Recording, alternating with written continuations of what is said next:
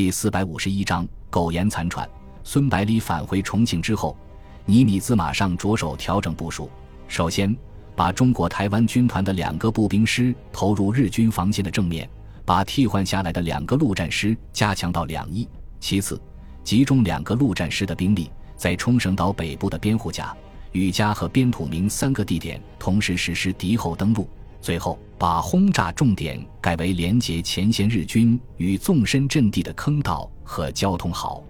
完成调整后，特纳以四个师的兵力在宽约八公里的岛屿截面上展开攻击，准备采取两翼包抄战术，迂回夹击日军主要防线，以加快作战进程。海军陆战队由于进展缓慢，遭到了高级指挥官的指责，只好改变了按部就班、缓慢推进的战术，准备进行迅猛突击，好在中国军队面前挽回颜面。然而，战斗打响之后，台湾军团竟然一举从日军重点防御的中间位置一举向前推进了三千多米，优异的表现让海军陆战队惊叹不已，只好拼死向前。原来。台湾军团的攻击部队在炮击开始之前就尽可能近地接近日军的防线，个别部队甚至距离日军一线战壕只有四五十米远。虽然被己方炮火误伤的几率大大增加，但是也缩短了日军的反应时间。结果，最后一轮炮击还没有结束，台湾军团的士兵们已经一跃而起，在硝烟的掩护下，一路狂奔冲上日军阵地。这时候。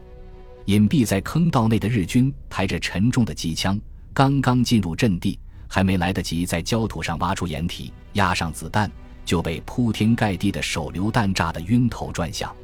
打开了缺口之后，攻击部队以少量兵力向两翼突破，主力部队在轰炸机的掩护下向日军阵地纵深全速挺进。遇到坚固的火力点之后，就绕道前进。日军猝不及防。在美军面前，铜墙铁壁般的坚固防线一下子被打得千疮百孔。中国军队的近百个战斗小组渗透到阵地的纵深，切断了日军各据点之间的联系，使其再也无法组织起有效的反击。与此同时，部署在两翼的海军陆战队在喷火坦克和重型坦克的掩护下奋勇突击，将台湾军团的两翼牢牢地保护起来。牛岛中将面对危局。当机立断，马上率领全军连续后退十公里，然后就地构筑工事，负隅顽抗。冲绳岛上有一种非常特别的建筑——加木。这种圆形的建筑物，地上部分有一米半到两米高，地下部分的深度也在两米左右。整个墓的面积在十平米以上，全部用岛上特产的花岗岩建成，在岛上随处可见。日军把这些家墓里的棺材等物清理一空，稍加改装，就成为坚固的火力点。然后再把这些火力点用堑壕连接起来，又是一条完整的防线。中美联军肃清了阵地上的残敌之后，迅速向北追击，在日落之前逼近了日军的新防线，随即发动新的攻势。然而，出乎盟军预料的是，这种以加木之撑点的攻势相当坚固。只有用一百五十毫米口径以上的重炮直接命中才能摧毁，而日军依托坚固工事所进行的抵抗也异常激烈，几次进攻都以失败告终。特纳中将只好命令部队暂停攻击，等重型火炮运上来之后再展开攻势。日军指挥官牛岛中将见对手步步进逼，为了夺取主动权。一反自开战以来所坚持的坚守防御方针，发动了孤注一掷的总反攻。当天晚上，一个步兵大队的日军在夜色的掩护下，从防线的侧后登上数十艘小型运输艇，沿着蜿蜒曲折的海岸线悄悄向南驶去，准备在盟军战线后方海岸实施登陆，配合主力从正面发动的攻击。大约两个步兵连队的日军悄悄离开坚固隐蔽的防御工事，向盟军阵地前行，准备进行大规模的夜袭。由于没有海空军的掩护，日军登陆部队在航进途中被美军巡逻舰艇发现，随即用舰炮进行猛烈轰击，运输艇全部被击沉，一千多名日军也随之葬身鱼腹。正面主攻部队刚刚离开工事不到五分钟。就遭到中国军队优势炮火的集中轰击，损失过半。日军只得改其袭为强攻。但是由于兵力和火力悬殊过大，进攻很快以失败告终。日军在这次反击中投入了大量的兵力，消耗了大量的武器弹药，非但没有取得任何战果，反而遭到中美联军的沉重打击，死伤超过五千人，使牛岛中将彻底丧失了胜利的信心。就在这个时候，美军在北部地区登陆的消息传了过来，日军顿时处于腹背受敌的境地，再加上岛屿的东西两侧都是美军舰艇的活动区域，处境尤为艰难。牛岛中将只好率领部队再次后退七八公里，退到事先精心准备的最后防线。两座海拔在两百多米的险峻山峰屹立在海滩的两侧，构成了天然的屏障。阵地的南北两面是连绵起伏十几公里的低矮山丘，地势崎岖险峻。日军充分利用地形，筑有巧妙隐蔽的炮位和坑道工事。牛岛中将把六万余人的兵力叠次配置在南北长约十二公里、东西宽度从八公里到十五公里不等的阵地上，准备以此为依托，战至最后一兵一卒。接下来的时间里，无路可退的日军进行了疯狂的抵抗，盟军则在海空火力的全力支援下，以喷火坦克和重型坦克开路，一米一米地向前推进，战况陷入了焦灼状态。冲绳守军的顽强抵抗，使日本统帅部赢得了部署日本主导防御的时间，继续用近乎疯狂的速度扩军备战，准备迎击盟军的登陆。日本统帅部判断，冲绳岛上的守军至少还能再坚持两到三个月的时间。这样一来，盟军登陆九州岛的最快也要在一九四五年春季。等到盟军在关东地区登陆的时候，肯定是在夏季以后。到了那个时候，德国陆军就可以粉碎苏军的最后抵抗，从俄罗斯草原向西伯利亚席卷而来，袭击中国的侧翼。其远程轰炸机群自然可以帮助陆军航空兵夺回制空权，从而反败为胜。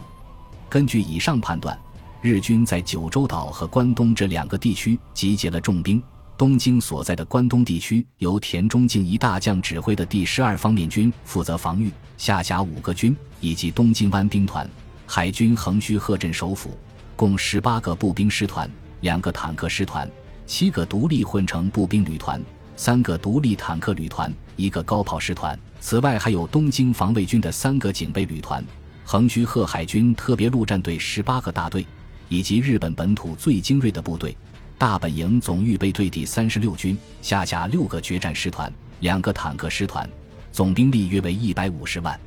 九州岛地区。日军部署了横山勇中将指挥下的第十六方面军，下辖三个军、十四个步兵师团、六个独立混成旅团、三个坦克旅团、一个高射炮师团，以及海军的二十九个陆战大队，总兵力为四十五万。日军统帅部制定的作战计划是准备以九州为中心，尽量迟滞盟军的进攻，并最大限度地给敌军以杀伤。最理想的结果是美军因顾及伤亡而单独停止进攻，这样一来，中国军队即使不愿意停战，也会因为后勤补给问题而停滞不前。果真如此的话，帝国的根本之地关东地区就能够摆脱被敌军攻击的命运。在日本，九州岛居民向来以强悍好斗闻名全国，历来精兵辈出，号称日本陆军战斗力第一的第六师团。该师团在南京战役中被十九路军全歼，缅甸派遣军的主力第十八、第三十七师团都是出自这里。此外，九州岛七个县共有居民一千多万，按照日本统帅部的计划，可以动员的后备兵员有四百余万，即使以尸山血海为代价，也能把盟军拼光。为了确保战役的胜利，日本统帅部重新启用了有“山地战专家”之称的横山勇中将。由他来全权负责九州岛的防御作战。横山勇中将敏锐地意识到，面对盟军的绝对海空优势，滩头作战难以奏效，因此断然否决了参谋们提出的御敌于滩头的建议，决定凭借雾岛山山地的有利地形，依托坚固的工事，实施纵深防御。防御体系的核心阵地就是雾岛山为中心的南九州。横山勇命令海军陆战队在适宜登陆的海滩港湾构筑永备发射点和坚固支撑点，进行滩头防御。实力较弱的步兵师团部署在海滩纵深处，作为第二道防线。机动性强的三个坦克旅团分驻福冈、熊本和鹿儿岛三线，随时准备进行长途奔袭。最精锐的四个步兵师团和高射炮师团全部部署在雾岛山及其周边地区。为了能够最大限度地杀伤盟军，横山勇摒弃了死拼战术，规定了近距射击、分兵机动防御、诱伏等战术。并且严禁发动自杀式冲锋，号召每一个士兵至少要杀死十个盟军士兵。由于美军在冲绳岛上的进展极其缓慢，所以横山勇制定了一个雄心勃勃的防御计划。计划在五个月的时间内，在南九州地区建立以地下坑道阵地为主、混凝土工事与天然岩洞相结合的坚固防御体系。为此。第十六方面军征集了将近三十万民夫，夜以继日地构筑工事。然而，由于盟军持续不断的猛烈空袭，日本国内资源枯竭，储备告罄，连基本生活保障都非常困难，根本没有足够的物资来支撑这个规模空前的防御体系，因此修修停停，进展极其缓慢。